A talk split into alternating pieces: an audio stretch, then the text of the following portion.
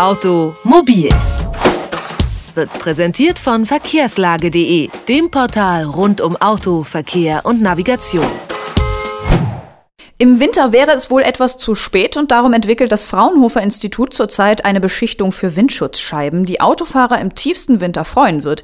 Nie mehr Eiskratzen heißt es dann. Dazu spreche ich jetzt mit dem Projektleiter der Beschichtung, die sich Hochleistungsimpuls Magnetron Spotter nennt, alias HiPIMS. Schönen guten Tag, Bernd Ziska.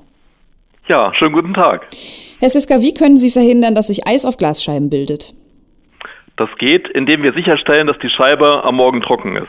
Normal ist es so, dass die Scheibe feucht wird, wenn das Auto draußen steht und dann wird es kälter draußen und wir haben den Eisfilm.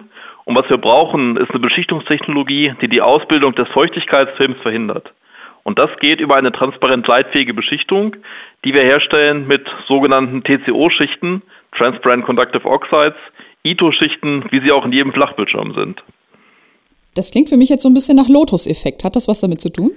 Ähm, ist ein anderer Ansatz, aber Sie haben dahingehend recht, dass beide Phänomene dazu geeignet sind, die Ausbildung von Feuchtigkeitsfilmen zu beeinflussen.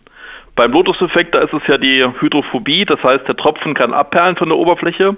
Bei uns ist es so, dass wir sicherstellen, dass die Scheibe nicht mehr so stark auskühlt. Normal ist es so, wenn Sie das Auto draußen parken, da ist die Scheibe ein idealer Wärmestrahler. Und was wir machen ist, wir verhindern das Abstrahlen der Wärme durch eine niedrig emittierende Beschichtung. Low E, das ist die transparent leitfähige Ausrüstung der Scheibe. Und normal ist es so, dass die Scheibe ihre Wärme abstrahlt Richtung Weltall. Weltall ist halt extrem kalt, minus 70 Grad Himmeltemperatur dergleichen. Dadurch kühlt das Auto aus und man sieht es ja oft, oft, auch so, dass die Autoscheibe nass ist, wohingegen äh, die Umgebung um das Auto herum, das Haus, der Weg, die Straße noch trocken ist. Und durch unsere niedrig emittierende Beschichtung erreichen wir, dass die Scheibe sich im Prinzip verhält wie eine Metalloberfläche. Das heißt, sie kann ihre Wärme nicht abstrahlen, dadurch bleibt die Scheibe trocken, das Auto eisfrei.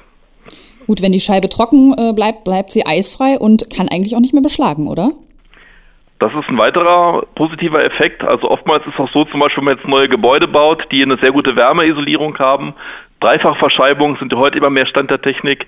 Da ist es dann so, dass diese Scheiben normalerweise außen beschlagen, weil die Isolation schon so gut ist, dass die Scheibe zu wenig geheizt wird. Und auch da kommen unsere Beschichtungen zum Einsatz, die dann verhindern, dass beispielsweise das Dachfenster morgens beschlagen ist. Jetzt versucht man ja schon äh, seit langem eine solche Beschichtung herzustellen. Ähm, ich habe gelesen, dass die Universität Uppsala ein ähnliches Verfahren in den 80er Jahren entwickelt hatte. Worin unterscheidet sich denn ähm, High Pims von der schwedischen Variante? Hm. Ja, da haben wir im Prinzip einen neuen Weg gewählt, diese Schichten herzustellen. Hatten wir auch eine Menge Glück dabei gehabt, muss man sagen. Und zwar der Witz ist der, dass die äh, frühen Beschichtungen, wie sie hier in Uppsala verwendet wurden, das waren also herkömmliche Beschichtungen aus der Glasindustrie auf der Basis von Zinnoxid. Zinnoxid ist auch ein gutes Material, schön hart, beständig, aber auch sehr rau. Und durch diese Rauheit sind also diese Schichten sehr stark angegriffen worden durch den Scheibenwischer und sind also für automobile Anwendungen ungeeignet. Bei unserem Material ist es so, dass wir einen Weg gefunden haben, eine nanokristalline Struktur zu schaffen, wie man sie bisher noch nicht gesehen hat. Das heißt, Kristallite, Durchmesser 10, 15 Nanometer und äh, das Ganze eben auch schon bei Bedingungen, die für die Industrie gut sind. Das heißt, wir können die äh, großen Glasscheiben beschichten mit dem nanokristallinen Material. Wir können dann die ähm, Scheiben klein schneiden, dem Fahrzeugglas entsprechen und biegen. Und all das überlebt die Schicht, ohne sich zu verändern. Und das liegt wiederum daran, dass wir eben mit diesen Hochleistungsimpulsspattern einen Weg gefunden haben, Kristallite zu erzeugen, schon bei Raumtemperatur. Normal musste man die Schichten dafür weit hochheizen, 200 Grad, 250 Grad. Bei uns geht es bei Raumtemperatur. Und dadurch, dass die Kristallite auch so klein sind, ist es sehr schwierig, dass die Kristallite wachsen. Das heißt, die Schichten sind stabil beim Tempern und damit haben wir einen industriell tragfähigen Prozess entwickelt, der eben auch ohne große Aufwendungen im industriellen Maßstab realisiert werden kann. Das heißt, diese Beschichtung kann auch ganz leicht auf dieses Glas ähm, ja, appliziert werden, sozusagen. Genau. Mhm. Ähm, es heißt, wenn diese Technologie in Serie geht, der Zeitpunkt steht ja noch nicht fest, würden die Kosten pro Auto bei rund 20 Euro liegen. Ist das realistisch? Naja, das muss man nochmal stark im Detail diskutieren. Das hängt da wieder von, von, von vielen Randbedingungen ab. Was wir, denke ich, sagen können, ist, dass die ähm, Beschichtung als solche, die ist also keine Hochpreis, keine Hochpreisroute. Wir können das Ganze realisieren zu Kostenstrukturen, wie sie in der Großflächenbeschichtung üblich sind. Architekturglas hat man also Beschichtungskosten im Segment weniger Euro pro Quadratmeter. Und von der Kostenstruktur der Beschichtung werden wir also auch da im ähnlichen Bereich liegen. Mhm. Ja, was das Ganze dann am, am Endprodukt hat, das ist eine Frage, die muss man mit den Automobilherstellern diskutieren. Diese Beschichtung hat ja auch weitere Funktionen. Sie sagten ja schon, ähm, sie kann auch Hitze abweisen. Das ist natürlich mhm. für den Sommer auch gut geeignet. Gibt es denn eigentlich weitere Anwendungsbereiche, ähm, abgesehen von Windschutzscheiben an Autos?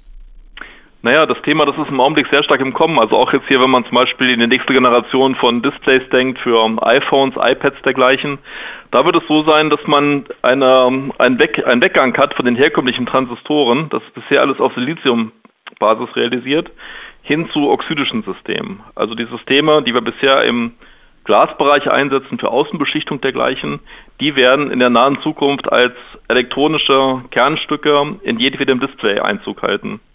Dadurch wird sich die Branche komplett nochmal verändern. Es wird ganz neue Materialien geben, Prozesse, Wertschöpfungsketten. Das ist eine absolut zukunftsweisende Technologie. Ähm, geht neben der Displaytechnik natürlich auch noch weiter hier im Gebäudebereich. Hat sich schon gesagt, hier für herkömmliche Beschichtung auf ähm, dreifach Isolierglasscheiben braucht man das Ganze ebenfalls. Dann wird es in der Zukunft ähm, möglich sein, eben auch sehr kostengünstig schaltbare Verschreibungen zu realisieren. Ähm, auch da braucht man diese Materialien mit sehr hoher Qualität. Also das Feld für ähm, funktionale Oxide, transparent leitfähige Oxide, elektronisch aktive Oxide, das ist ein absolutes Wachstumsfeld. Vielleicht noch einmal ganz kurz, was kann HiPIMS auf meinem iPhone? HiPIMS auf dem iPhone kann im Prinzip zwei Sachen machen. Zum einen geht es um die Transistoren, also die elektronischen Schaltungen, die Ihr iPhone ansteuern. Und zum anderen geht es um die Vergütung der Oberfläche. Das iPhone ist ja auch kratzempfindlich dergleichen. Wir können also auch kratzfeste Schichten machen, die das iPhone im täglichen Bedarf stabiler halten. Das sagt Bernd Ziska. Er entwickelt am Fraunhofer Institut für Schicht- und Oberflächentechnik in Braunschweig die Hochleistungsimpuls Magnetron Spattern HiPips Beschichtung. Vielen Dank für das Gespräch. Vielen Dank, sehr gern geschehen. Automobil, jede Woche, präsentiert von verkehrslage.de.